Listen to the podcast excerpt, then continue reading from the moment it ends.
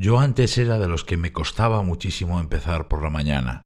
Me arrastraba para salir de la cama, llegaba a la oficina derrotado, y cuando lograba arrancar, casi era media mañana.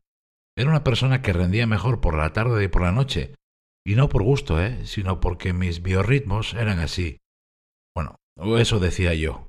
Pero en el fondo yo quería ser una persona de mañana, tener un horario más razonable y sobre todo empezar el día más enchufado. Gracias por estar ahí. Soy Berto Pena y este es el podcast de Think Wasabi, donde aprendemos a ser más eficaces y a tomar el control de nuestra vida.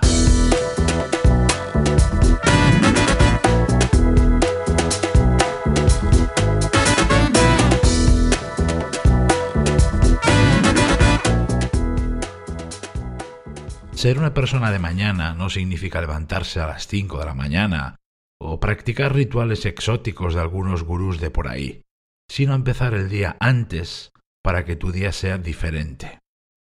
Y sí, algo como levantarse 30 o 40 minutos antes puede marcar un antes y un después en tu vida, y no es una exageración. Yo lo conseguí. De hecho, ahora me considero una persona de mañana, muy de mañana, cuando antes, como te decía, era justo lo contrario. Al principio no creí que fuera capaz de cambiarlo, porque como te decía, estaba justo en las antípodas.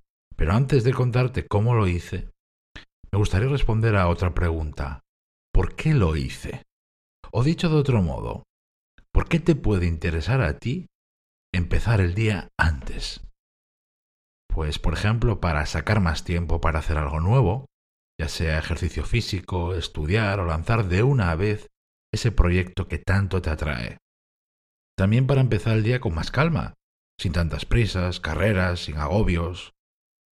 También para arrancar con más intensidad el día de trabajo y adelantarte a los demás, por ejemplo, a tu jefe, a tus clientes, y no como me pasaba a mí, que cuando ya había logrado arrancar, ellos me habían pasado por la izquierda y por la derecha. Y también te interesa para acelerar resultados, porque si aprovechas en serio el arranque del día, puedes hacer más y sobre todo mejor.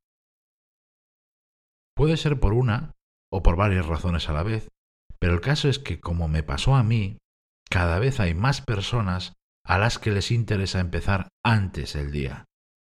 Puede que sea tu caso. Antes de contarte los pasos que yo di, quisiera decirte una cosa muy importante.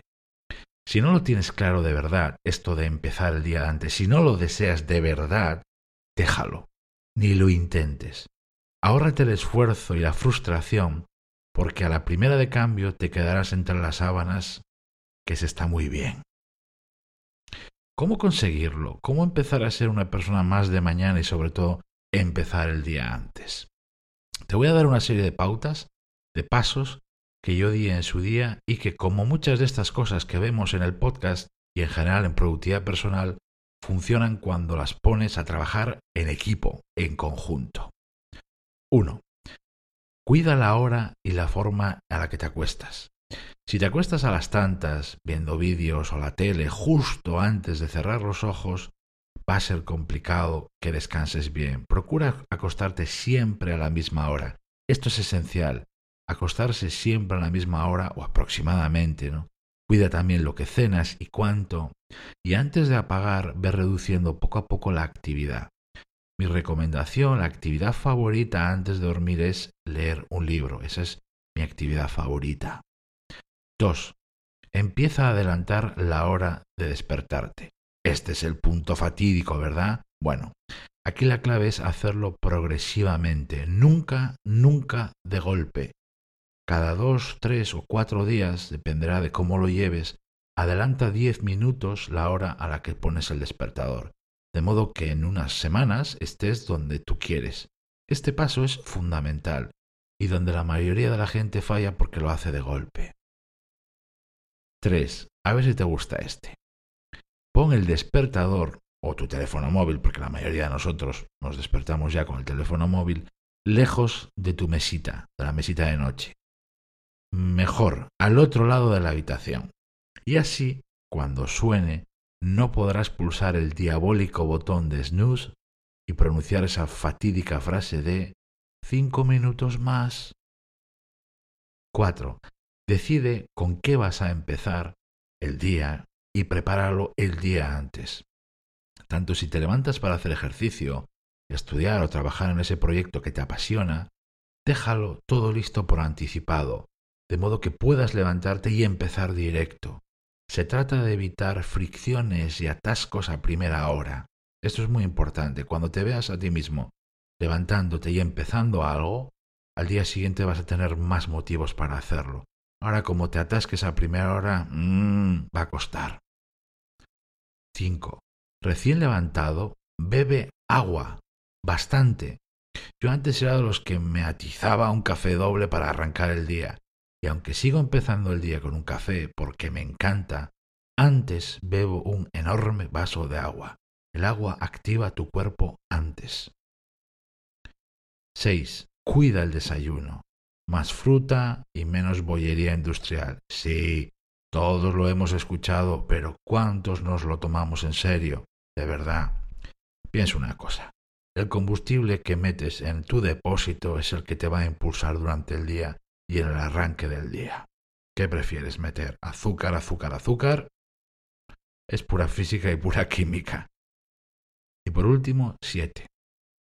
Ten claros tus motivos, los motivos para empezar el día antes y recuérdalos con frecuencia. Mira, déjame contarte una pequeña cosa. Yo no tengo vocación de madrugar, pero si estoy a las seis de la mañana frente a mi ordenador trabajando, es porque me interesa, porque con ese gesto, ese detalle, hago cosas que para mí son grandes. Claro que me gusta la cama, como a todo el mundo, pero me gusta más conseguir lo que me propongo. Los biorritmos se pueden cambiar si de verdad te interesa. Tú eres lo que son tus acciones, así que, ¿qué es lo próximo que vas a hacer? Gracias, gracias por estar ahí. Se despide de ti Berto Pena. Y mientras llega el próximo episodio, encontrarás y me encontrarás, encontrarás más ideas y recursos de eficacia personal en mi blog thinkwasabi.com.